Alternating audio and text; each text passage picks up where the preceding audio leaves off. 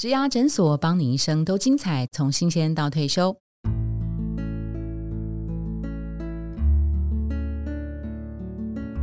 Hello，大家好，我是主持人 Pola。在十二月的岁末策展，我们推出学霸系列，在第五周呢，它也是呃二零二二年的最后一周，当然也要跨进二零二三年，新年快乐！在新的一年里头，我们想跟大家说，怎么样用学习，怎么样用阅读来迎接新年。今天我们 Parkes 的来宾啊，他也很很特别，他是我们人气 Parkes 的节目制作人跟主持人。下一本读什么的瓦基，Hello，Hello，Pola 跟各位听众朋友，大家好。好哦，我们有请瓦基来推荐五本书。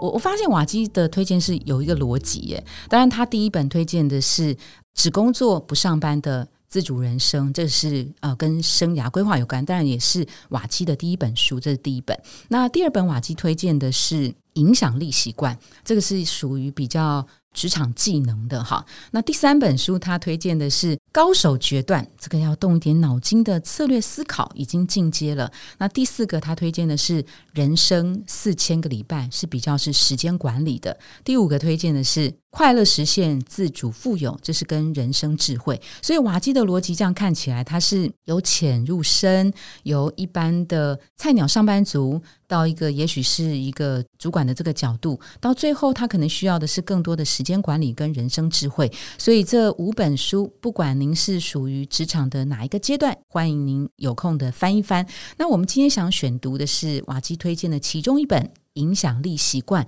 瓦基，你为什么会在五本书里面包含这一本？这一本影响力习惯，哈，它书名可能有点会会觉让人家觉得，哎，这是到底在说什么东西？对，就不好记，对，不好记。那它，它，我觉得它比较像是一本策略型的，比较宏观的角度，比较宏观角度。我，我为什么会这样说？因为有一些书它是比较写个案的，对，例如说它是写哈某一个小产业，然后某一个职位的某一个。工作经验观察，或者说某一个工作者他的成功经验，那影响力习惯他的写作比较特别，他是有一个团队的，他这个作者背后的团队他是做了很大量的这个访谈，访谈，然后他跟好几百家的企业，跟好几百位的这个有影响力的成员，还有主管，嗯，跟他们访谈，还有跟他们研究跟分析的结果，去得出来说，从主管的眼中去看。什么样的人叫做在职场上有影响力？什么样的人在他们心中是所谓的 A 咖？好，那他也去问那一些被定义成 A 咖的人：，诶，请问你们有哪一些习惯？你们在职场上有哪些心态？哪些做事情的方法？是什么东西让你跟别人不一样？嗯嗯嗯。所以这本书它是从一个带我们从一个点拉出来到一个整个面，我们可以看到的是说这么多不同的产业，然后它里面可能有 IT、金融，可能科技。软体，它有很多产业，有没有那些共通的？就是那些主管眼中共通的特质，是让一个人他能够有影响力，他能够成为 A 咖的一个关键。所以我觉得它是一个比较像通则，或者说一个共通性比较 general rule 那一种东西。我自己在读这本书的时候啊，其实我我心中很感谢瓦基，对，因为我觉得他推荐了呃。比我想象中还要好看的这本书，他会讲一些情境，他会点出你一些，也许你平常会自己会犯的错，也许你平常看到周围的人会犯的错，哈。那我觉得它是一个很好的借鉴，这些东西你平常不会有感觉的，哈。那其中我看到一段话，就是他这个是一个呃主管去。呃，回馈就是他心中的所谓的影响力成员、高绩效员工哈，他是第一个举手回答困难跟复杂问题的人。好，然后他说：“我很期待这种一对一的谈话，因为我会被他的能量所感染。”各位想象一个员工，如果他的表现能够让他的主管这么的兴奋的话，我觉得那真的是一件很成功的事情哈。那这个想象说：“哎，那我是这样的员工吗？我的主管？”会很期待跟我讲话吗？跟我讲完话是觉得我感染了他，浪费他时间，还是我感染了他，可以反而让他有一些新的联想？我觉得如果能够做到这样，我觉得职场也不虚此行哈。其中有一个，我觉得可以做一个对比，他去比较职场上棘手的问题。哈，我我举一个例子哈，一般的贡献者，他的情境是，他可能是一个很多产的实作者。他做的事情比团队的任何人都多，但是在主管的眼中，他可能就只是一般贡献者。那什么叫做影响力成员？哈，诶，这个人他看到呃，其他人花很多时间在准备投影片，于是这个人他就开发了一个解决这个问题的工具，然后这个工具可以在全球推行，他为我们节省很多数百小时的工作时间。那这就是所谓影响力成员的表现。因为我们刚刚提到一般贡献者，对啊，我们在这个团队，我做好多事情，我做了很多，但是抱歉。你并不是影响力成员，你只是一般的贡献者。我觉得这个是可以值得大家去好好的醒思一下。那另外一个，我觉得也很真实。有一些人他会专注在自己喜欢的专案里面，可是他可能没有想到，这个专案都不一定是组织或部门优先的事情。哈，那真正影响力的成员是。那不是他的工作，可是他还是做了，这就是我们常听到所谓当责的这件事情哈。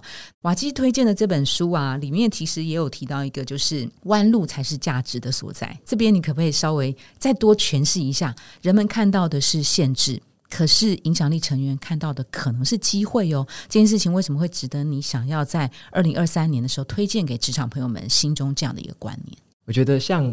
我自己是当上主管之后，我渐渐的越来越深刻这种感觉，就是你在看员工的表现的时候，你会发现他如果是把分内的事情做好，嗯，甚至是诶做的很不错，嗯，那分内事情做完，其实他也就只是把分内事情做完，嗯。就是基本上就是一个及格的表现。嗯哼，如果没做完，那才是绩效不好嘛。对对，所以我觉得分内事情做完是最基本盘，它并不是值得说嘴的事，反而是我会常常看到。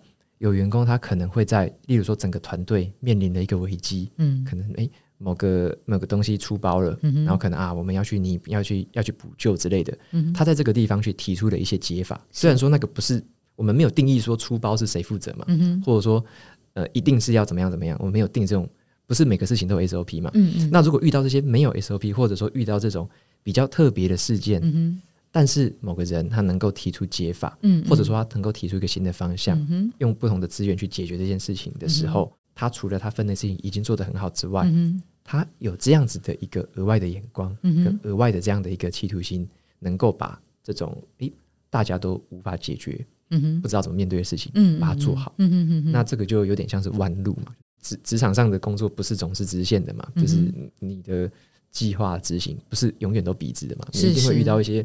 弯路啊，一些打断，一些突发状况，嗯，那能够在这些东西帮团队去解决掉，或者说能够提供、能够找到不同 resource 进来的这样的人，他才会是你你心目中很有价值的。你说，哎，这个人不可或缺啊，否则如果没有这个人，那每个人都在那边嗷嗷待哺，就等着说啊，这个事情老板你觉得要怎么办？嗯哼，在该怎么样做？然后老板难道要亲自跳下来？解决一切的事情吗？那这不是嘛？所以说，你会很期望的是有没有这样子的影响力的成员在你的团队里面可以扮演这样的角色。然后，对于这个所谓的呃，期许自己成为影响力成员，还有一个状况就是他可以站出来，然后又退回去。所谓站出来，就是他仿佛像是救火队一样，他可以随时跳出来为公司解决当下所发生的问题。但是在问题解决之后，他也可以。呃，追随就所谓的退回去，他也懂得怎么样去追随新的领导者。他可以成为领导者，他也可以成为被领导者，他有这个弹性哈。那我们当然要谢谢瓦基推荐了那个呃，二零二三年推荐的这五本书啊。那假设听众朋友们他想要读好书的话，他要用什么样的方式？读得进去哦，你知道，通常阅读有的人是晚上睡觉前躺在床上，昏暗的灯光 看一看，翻一翻哦，就睡了，就当然也忘了他隔天读读读什么哈。阅而不读，或是他读而不用哈，这个有什么样好的方式可以鼓励大家怎么样真的把书读进去？我分享嗯我自己的一个经验是这样子，嗯，我我以前会觉得说读书好像只是为了成绩，只是为了某个特定的。外在表现而而读了，以前是这样觉得。后来我渐渐的发现，哎，阅读它可以给我带来不同的改变，是什么意思？就是说，像我自己在读一本书，例如这本《影响力习惯》的时候，是我会去思考说，我是想要解决什么问题，或者说我现在有没有遇到什么样职场的困境，想要跨过那一步的东西。你为什么要读？对，为什么要读它？总不能听瓦基说这本书很好，我就找来读，怎么办？我就是这样 哎。但但是我会这么想啊，就是说，像我在看很多，像我有也有一些欣赏的作家们哈，国外作家、国内作家，他们也有推荐一些书嘛。但是我会去试着思考，他推荐的这个主题跟我现在的跟我现在的相关性有什么？对对对，嗯对，像 Paula 可能会专门在做职场方面的这样子的主题，那这本书就超适合啊。对，真的真的，无论你有没有问题，你一定要看这本书啊，这真的很好看，真的哈。对，那像我自己，我如果是一个职场工作者，我要找这本书来看，我就会去思考，嗯，我没有影响力吗？还是我的影响力到底在老板心中的分量是什么？我觉得可能会会去思考嘛，我是不是那种做了老半死，结果老板觉得我根本没价值的人？我是这样的吗？如果我是，那我是不是要透过这本书来发现有没有什么不同的习惯，是我不曾想过的，或者是我可以去尝试看看的？那你在读这本书的时候，你就要去思考的是有没有哪一个是你。以前做的比较不好的，或者以前根本不知道的那个地方，才是你要读的重点。嗯，好，如果说某个地方是你觉得，哎呀，你已经做的很好啦，例如说有一个习惯叫做坚持到底。那如果说你以前就是一个很苦干实干，你都会把事情做完的人，那这个章节基本上你不太需要太去钻研它。嗯嗯，它讲的其实就是你已经在做的事。嗯嗯，那。刚刚有讲到一个站出来再退回去，嗯，如果以前你从来没有想过说什么叫做站出来，什么时候该站出来，什么时候又该退回去，如果完全没有这样的 idea，没有这样的经验，没有这样的想法的话，那这个地方就是要花时间去看的，这个地方值得去看。那其他你觉得已经会的，已经没有什么新颖的，或者说没有什么冲突感的地方，那些地方我觉得就可以。把它放比较淡一点，对，所以我觉得连看书也是要有一个诀窍，就是你要知道你你在乎的是什么，哪些地方比较有可能跟你相关，比较有可能帮到你，那从那边去深入的去阅读，那这样才会读的比较有动力。嗯，因为我觉得一本书不一定要读百分之一百，嗯嗯，因为百分之一百比较。比较像是以前，好像考试一定要全部读完，全部扫地毯式搜索，对，不然你考试就会啊这一题我没读过，不知道。可是我觉得读现在读这种商管书，或者说读自己可以解决职场问题的书，是要看那一些自己还不熟的、没有听过的。然后想要借由别人的经验，给自己一些想法跟启发的，看那些地方去看，然后在看的时候就去，你可以做一些笔记，或者说你可以做一些简单的记录，你可以录音，像有些人他会用语音录下来。嗯，因为我看完这一段之后，我终于懂得什么时候要站出来了。例如什么时候，他就会回想到以前的某一个工作上的例子。然后，例如我以前诶，在那个时候没有站出来，嗯但是我读完这本书之后才发现，啊，原来以前遇到某一个事件的时候。我可以站出来提出什么想法，或许会不太一样啊，我就会去思考跟我以前的工作经验做连接。那什么时候退回去呢？那你也可以想说，诶，有没有哪个人是在这个位置上霸着那个权利，或者说就在那边就是不想要退，或者说不想要把权利放手？那你有没有看到这样的例子？对应到这本书，诶，什么样叫做很适合的时机点可以退回去，可以把权力下放，可以授权出来？诶，该怎么做？你就可以对应这个真实的经验。去看一下，我如果是我的话，换作是我，我可以怎么做？那有了这些体悟之后，你可能下一次在面对类似的情境，你就可以融会贯通来用嘛。或者说，你可以看到别人遇到同样情境的时候，你可能也可以给他一些建议，给他一些说：“哎，我在某本书里面看到某一样的论点，什么样的案例，可能很适合你。”在你跟别人分享的过程，你也发挥了你对他的影响力，那你也就成为了在职场上有影响力的人嘛。对啊，所以我觉得。读的话，我会觉得是从这个方式去切入，会让自己读的更更有心得哦，然后可能更有用途，或者说对你带来很具体的一个帮助。对，所以瓦基刚刚讲到两个重点啊，第一个，你读这本书之前，你你要解决自己什么样的问题？就你的那个关键卡点是什么？这是第一个读的动机，或者你为什么要读？是明天要访问瓦基，所以要读，还是说明天要做一个报告，所以我要？做一个简报，怎怎么读简报的这个书，这是第一个为什么要读？那第二个，瓦基也教大家一些方法。其实读书不一定要从 page one 到最后一页，是不是？对。好，那那这个你知道，这要克服一些障碍，比如说他有那种很怕被、很怕漏掉的那种那种感觉，或是他就是坚持要有完美的那个心态，他一定要滴水不漏，一定全部都要扫过。其实这件事情不不一定，对不对？他他要不一定。然后他。看到他对他自己有感觉的章节，他就努力读下去。那没有感觉的章节，也许将来有一天你再回头翻，会再有不同的感受，也不一定。好，所以这个时候就变成是我们要能够呃克服或是承担有部分遗失的这个风险，这是没有问题的。因为当我们专注在少部分章节，对我们来讲是有帮助，反而是读得进去。这是为什么？你用这些方法，所以你一本书可以读六到八小时就结束，是这样吗？嗯，我自己跟大家分享的这个是我。找那种以前我在读职场类书籍，我会用这种比较针对式的方法去读。针对式，对对对对对。那我现在因为我会比较站在一个赏析书籍的角度，所以我赏析哦。对对对，所以我会把尽量把它看完。哦，因为我会去，我我我现在比较站在这个角度，是我会去觉得他有一个责任。对，像这本我们，像我会觉得说，像这本书可能五个习惯，我就会去看一下，哎。哪个习惯我觉得特别的有感的话，写的特别好啊？他怎么写的？嗯哼，他做哪些研究？他从什么角度去切入？为什么他挑这五个习惯？嗯，我我的角度会比较像这样子哦。为什么他挑这个东西？为什么他会这样写？哈，对。然后我也会去看说，诶，他像这种是比较像通则的呃写法嘛？那我会去看一些个案的写法。为什么他会写这些个案？那他的。背景是什么？他为什么有这样的一个问题？我懂了，瓦基已经跳脱出那个内容本身，而是在解构那本书。那个作家为什么会这种方式呈现？就像他在看一部电影，他呃，除了看电影的内容之外，他还想看导演或编剧是怎么样编或者怎么导这个影片的，对不对？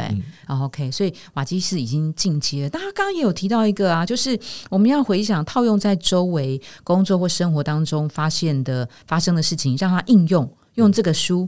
把生活跟工作结合在一起，这好像是也可以增加自己的记忆感，对不对？对，录音啊，或是写下来，都是一个好的方式。但写的话，会建议用什么样的工具吗？有的人喜欢用笔记本，然后用笔；有的人喜欢在手机上面输入一些呃备忘录这种方式，或是有人喜欢在 notebook 上面，或是在部落格上面，这些会不会有不同效果的影响啊？嗯。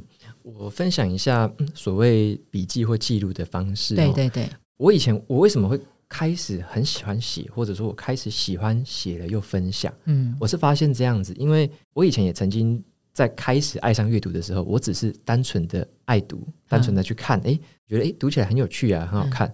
可是我那时候还没记录，结果我就发现，其实过一阵子我马上就忘了。真的，对我我到时候要想，哎，当时到底我读了什么东西，有哪些重点？我好像也忘了，嗯，那这个我就会觉得很可惜啊，因为我已经花了好几个小时的时间去吸收、消化那一本，可是我后来去回想起来却一片空白，嗯，所以我后来才开始去做所谓的读书笔记这件事情。像我喜欢用那个就是数位的笔记工具，嗯好像是我就喜欢用电脑，然后去把我看过的段落，某几个有有意思的段落，我就会把它。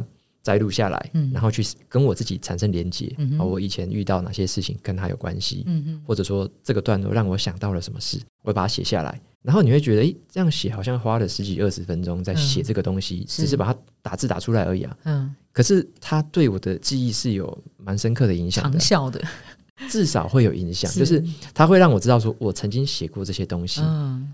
我原本想的不清楚的那些记忆，我把它很形象化的，我把它写成文字呈现出来，就是等于说，我把以前那些很抽象的东西，嗯，透过一个我必须要讲成故事或讲出来的东西，嗯把它写下来、记录下来的。嗯那在这个过程中，这个东西会更有感，对，所以就比较抽象的那种感觉，就是具象化了，对，具象化，保鲜保鲜比较久、长效一点的。对，而且它你在好几年之后，因为他是数位的嘛，对我还是可以找到他。打几个关键字，说：“哎，我遇到什么事情、什么事件，我还是找到他嘛。”是是，所以它是一个你花了现在的一个小时，嗯，你未来是有好几个小时的重复利用他的时间。你会拿来看吗？就是在你还没有成为这么专业的说书人的时候，还没有以这个为你现在创业的本体的时候，你会把呃当时阅读一些商管书籍写的这些东西再拿出来回味，或是三不五时拿来看一下吗？会吗？会啊。我我怎么做呢？就是像我一开始记一些，例如说我记了亚马逊的故事，嗯，啊，亚马逊有什么样的执行方法？写写写写写，嗯，哎，下一本我看到了，好，例如说那个 Apple 的，嗯，我觉得哎，Apple 的写一写，我就会拿出亚马逊的那一那个文章来看呢。嗯，我不会拿那本书来看，我就拿那个文章来看。哎，以前亚马逊是这样子，嗯，啊，现在 Apple 是这样子，嗯，有什么不同？嗯哼，啊，再接下来我又看到了 Net Netflix。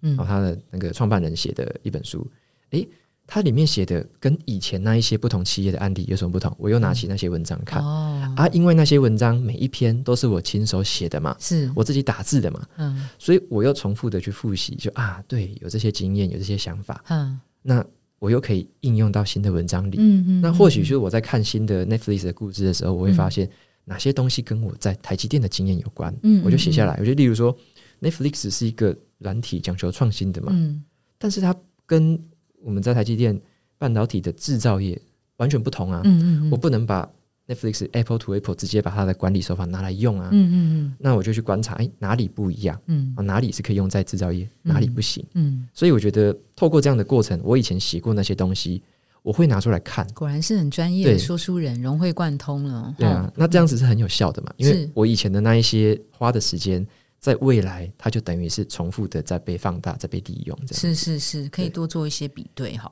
那瓦基，我问一下，像嗯，我们一般人常阅读会碰到一些半途而废，或是起头三分钟热度，家里买了一堆书，每一本都只看 Chapter 一，对，然后好多本都是只有前面翻过几页，怎么建议他们去改善呢？或者是他看的类型，呃，特别集中是好事吗？还是分散是好事吗？广而不精，好，就是常常会碰到阅读中断没有办法持续的几个问题是什么？常常有读者问我类似的哈，就是说他们也是买了一堆东西，真的？好像是都都没看，或者说、嗯。最最可惜的是买了都不看了。哦，那那比较好一点的是买了看了一点点，哎，看几本。哦可是我觉得像像我自己哦，我书架上也有好多书，嗯。我的电子书库也有好多书，但是我应该有一半还没看，我不会觉得可惜哦，嗯。因为我我自己就知道书是看不完的嘛，对，这是一个预设条件，就是书是不可能不会有看看完的，一天，绝对不会有看完一天，对，就算再给我一百辈子，可能也看不完哦。对，所以书是这个看不完是一个预设值，一定是这样的。那回到我们自身来说，我有限的时间，好，例如嗯说我有限的每一天，例如说就是一个小时的阅读时间而已。那这样的阅读时间内，我可以读什么？我要做什么？嗯哼，那我就去做那件事情就好了，我就去读那一个我有兴趣的地方就好了。嗯那其他的我来不及看的，我没看的、那些东西，我就先就不管没它，完全完全就不管它，嗯因为那个嗯。不重要，因为你本来就没有看完他们的一天，嗯嗯而是我当下要解决什么问题，我当下对什么有兴趣，嗯哼，那我就看那个东西就好了。所以我觉得我自己的阅读心法是，反正该读多久就读多久了，是是。我，就是或者是该读多少就读多少。我自己觉得现在可以读三十页，我就读三十页，我比较不会让自己被这种，比如说资讯的爆炸被被压住这样子，被追着跑，对，这样子会不太好受。所以你以你自己的时间为出发点，我就是每天规定，那你每天规定看多久呢？嗯、这么说好了，我也不会规定说是几分钟或几小时，嗯嗯我我也没有这样规定，嗯，而是像我自己，就是像早上的时候，我我比较多时间是早上的时候晨，读，对晨读，然后再加上写作，大部分就是早上，所以我有时候是边读边写。所以我们今天录音时间是占用了瓦基晨读跟那个写文章的时间。所以今今天就休休息一下啊。感谢感谢啊。那还有另外一个时段是晚上，我蛮喜欢在睡前读的。嗯哼，像是我在睡前，我喜欢在睡前大概半小时到一小时，嗯，就是洗完澡之后很放松，然后准备要入睡前的那个时候，心情是比较平静的、轻松的。那你这两个时段看的书的内容类型是不是不太一样呢？嗯，有时候是一样，有时候不一样。哦，就是睡前不是要比较放松，早上就是创意脑袋比较清楚的时候。对，你没有分嗯，我不会特别去规划这么样的分类明确。哦，OK OK，对，所以我自己其实我也是让自己一点点随心所欲的小任性放在里面。就比如说我现在精神很好，我就是想看这一本，那我就看啊。嗯哼，那我晚上我放松了，我想要看个小说，我就看。嗯哼，最最近也在看啊日本作家写的小说，是是，对。然后那我如果说晚上我突然觉得啊有点睡不着，明天那个职场的问题想要解决，嗯，那我就把简报书拿来看啊。是是，所以所以我觉得没有关系，就是嗯看你当下你觉得想读什么就读什么。比较重要的应该是说，你有没有呃维持这样子的一个呃阅读习惯？你有没有让这个东西变成你生活中的一部分？嗯，如果有的话，其实我觉得，诶，你无论读什么都是很不错的。嗯嗯，对嗯对，对对对，像我我自己会有一个毛病啊，就是我我比较不习惯，就是章节跳着读，我就是要么就是这一本从头开始读到尾，我就没有办法像瓦基做到。刚刚建议说，其实不用，你就是挑重点。你今天读这一本的第三章，你改天可以读另外一本的第八章，或是你从后面开始看，其实都是 OK 的，对不对？对因为知识的呃不一定是要从零到。呃最后一页，其实我们必须要打破这件事情，也没有一定。那你会设定我我啊，比如说这个月或者我今年一定要读几本书吗？我没有设定要读完的书本数量，嗯，但是我有制定产出的数量。哦，例如刚刚有呃，应该是说我书的斋笔记的，对自媒体的这个经营，嗯我现在嗯的目标是这样子，我就是每年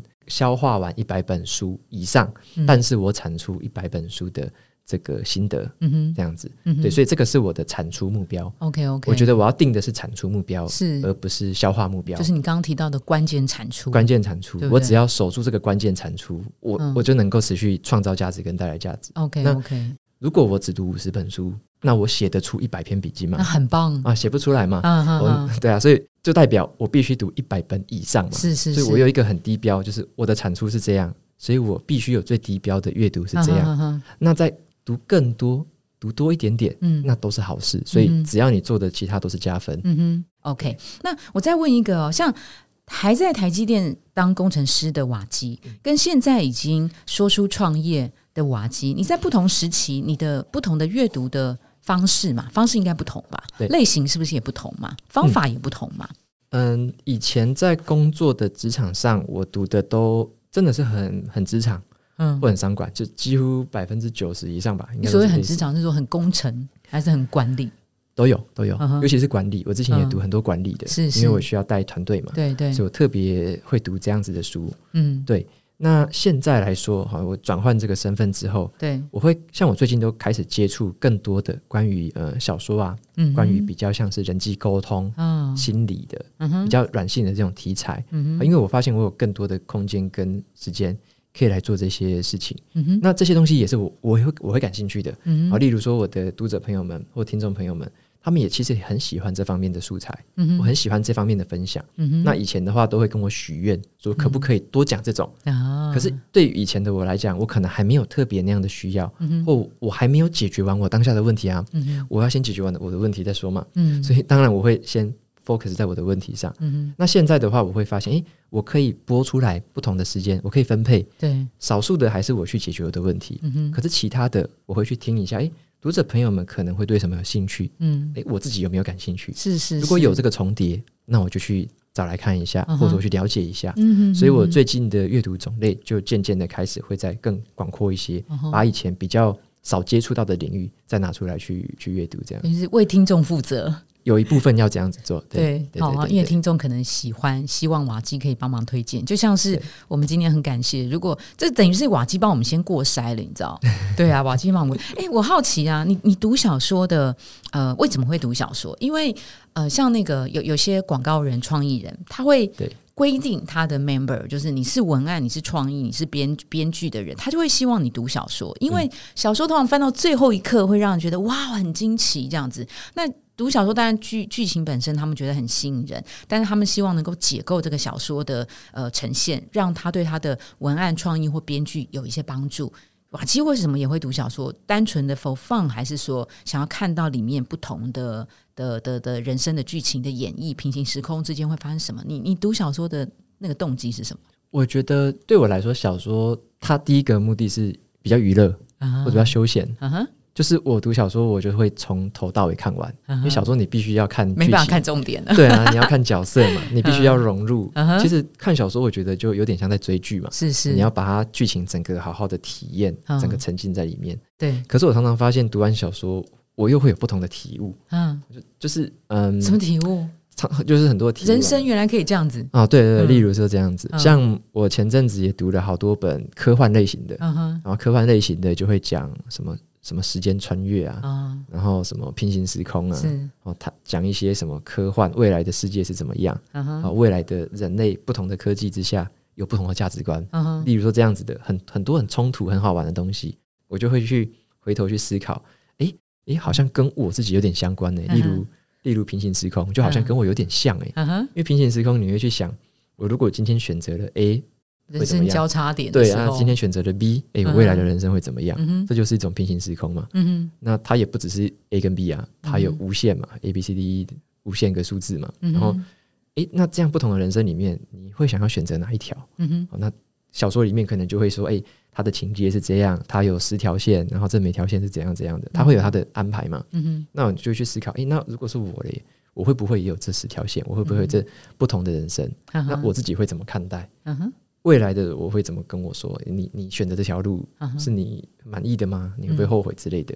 对，所以我觉得读小说，它有时候会在读的过程很享受，嗯，可是他常常在读完之后会带给我。对于人生观念不同的启发，好像有更多的创意跟无限想象哈。对，那个是读商管书不太可能没有没有办法获得的，因为商管书就是发生在真实的世界里面嘛，有一些呃框框条条的限制嘛。哈，对对。OK，好，那在节目尾声啊，我们也来帮粉丝敲碗哈。这位呃听众朋友们，他是在一零四植牙诊所的网站上提出了这样的问题：年薪三百万以上的人。有什么特别的工作或生活习惯吗？哈，那这这个朋友他是在金融业做经营幕僚，大概是二十六到三十岁，在金融业当储备干部一年。那目前调到财富管理，哈，那财富管理大概就是金字塔顶端的，呃，资产大概在三百万以上的客户啦。他接触的一些呃这些顶端的客户，还说真的哈，不讲他们的身价，你完全不会觉得说这些人是和牙郎有钱人哦，因为很低调、很直朴啊，很不炫富。他当然会羡慕啦，可是他比较好奇的是说，这些人怎么样成就了现在？那他们的工作跟生活习惯是不是有一些比较不同的方式，使得他们可以迈向财富之路？主要是这个朋友应该是想在年初的时候做一些个人的生涯规划，但当然他同时也应该是想更了解他的客户的生活习惯哈。所以，嗯，不晓得这样的问题，哎，瓦基尼的观察。有呃，像这样子的人，他们有特别的工作或习惯吗？我所以会挑这一题，是因为我觉得瓦基的晨读跟自律，不管是定期的做运动、定期的固定的时间，以及自我规划，是一个非常好的一个范例哈。那你你的理解是，像这样子高资产的人，他们有没有什么值得学习的特殊的习惯，可以跟大家分享？我想从。两个角度切入，一个是先破解这个迷失，第二个再讲，哎，我真的有什么习惯？好，第一个破解迷失，是因为我看到这个问题的时候呢，我会觉得这是一个不太跟钱有什么关系？对，这不太好的问题。为什么会这样说呢？我举个例子来说好了，身高一百八的人跟身高一百六的人，他有什么样生活习惯的差别？是什么习惯造成了他的身高不同的？其实我们会发现，哎，不会，嗯，因为。人百百种，各式各样都有，嗯，不会因为嗯财富的高低影响到这些。对，所以说身高是天生的，这个改变不了。是，但是我们说财富的话呢，诶，会不会有哪些习惯你就会比较高薪？对我认为不是，我认为不是。为什么会这么说？嗯，我身边朋友有一堆年薪三百万，甚至更高，甚至更高的。对，你会发现大家都是普通人，大家是普通人，他们也会偷懒，也不是每个人都成都，大部分人不会成都。大部分人的生活习惯其实都是差不多的，我们都是一个我们正常人，都是一个常态分布。好，出你你不能说那种年薪千万以上的可能老板等级，那个习惯可能就很不一样。可是我们可能要看的不是那一种，普通的上班族其实都差不多。我觉得差异差别在于产业而已。嗯，哦，你有没有选对产业？是是是，嗯，它就是这个薪水的决定的最关键的因素。嗯，它并不是一个人的工作能力或者是一个人的习惯，那个不是关键。如果从习惯这边去切入，好像。怪怪的，嗯哼，对，嗯哼。但是从我们从另外一个角度来看哦，就是那这样子，例如说，好，他是年薪三百万的人，嗯，他有没有？我认为是比较像是思维上面的不同，嗯，而不是特别习惯上的不同，嗯哼。思维上的不同是这样子的，嗯，有这样资产的人，我认为他们会有时候会对时间更重视，嗯哼，会对时间更重视，他们把时间的价值会看得更高，嗯哼。举例来说好了。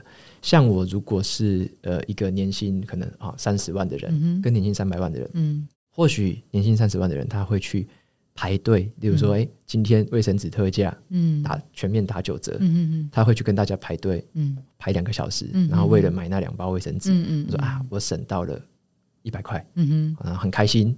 可是你说，哎，年薪三百万的人，他的思考就不是这样子，嗯哼。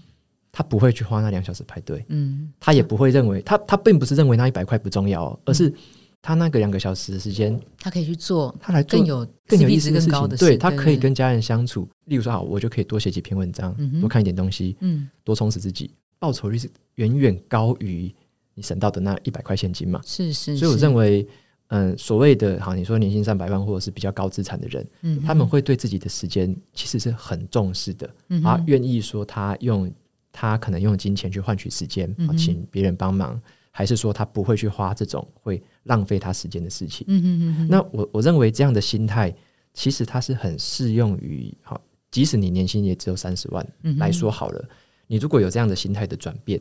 你更重视自己时间的价值。嗯，我我即使我尽管只有年薪三十，可是呢，我能不能够透过这些时间，我多充实自己，嗯，多阅读，多培养能力，嗯，能够进入或者说能够挑选更有前景的产业，我朝那个方向去努力，我会让我自己的未来会变得不一样嘛，嗯哼，所以我觉得这个是我认为是心态跟做事方法上面的的不同。这个这个心态的区别就变成在于说，如果我们是用我自己拥有什么去决定我的心态的话，就常常会变成说：哎，我可能年薪很低，嗯，所以我就必须要去争取那每一个小小的现金，嗯嗯，那那样的话，你久久而久之就比较像可能是比较穷人的思维，是是是，就卡在那边，因为永远不可能走出来了，因为你所有的时间都拿来换那些小小的蝇头小利，眼前的短短利，都没有在想更远的事情。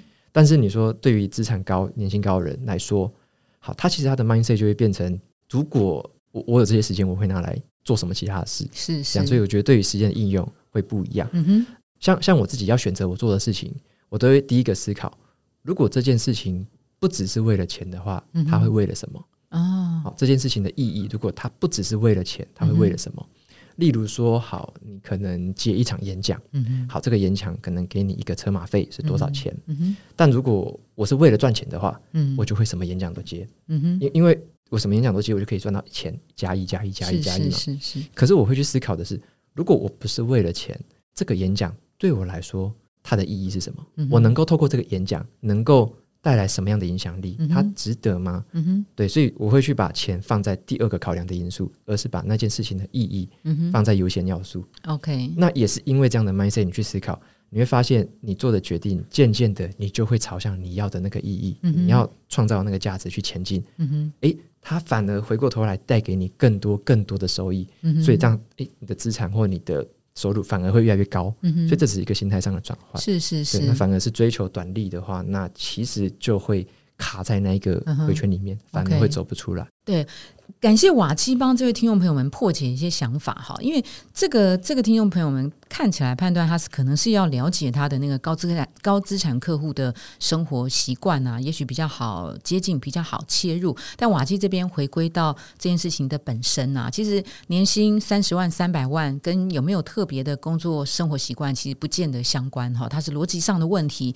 但是呢，呃，有好的一个好的思维、好的习惯、好的价值感的追。求哈，可能呃，相对来讲，这个客观的财富，它会慢慢的累积，推升高资产哈。所以，其实瓦基强调的应该是心中的那个价值感，心中的那个思维，而不是后来客观呈现的这个价格的问题哈。那我们这一集用阅读迎接新年，我们非常感谢这么专业的说书人瓦基来跟大家推荐二零二三年要读什么。我们非常谢谢瓦基，谢谢，谢谢大家。如果您喜欢今天的内容，请给我们五颗星，并且留下好评。假如有更多的问题，欢迎到植牙诊所的网站来发问。特别想听什么主题，请点击节目资讯栏的连结投稿给我们。也邀请您订阅追踪，掌握最新的内容。我们下次见喽！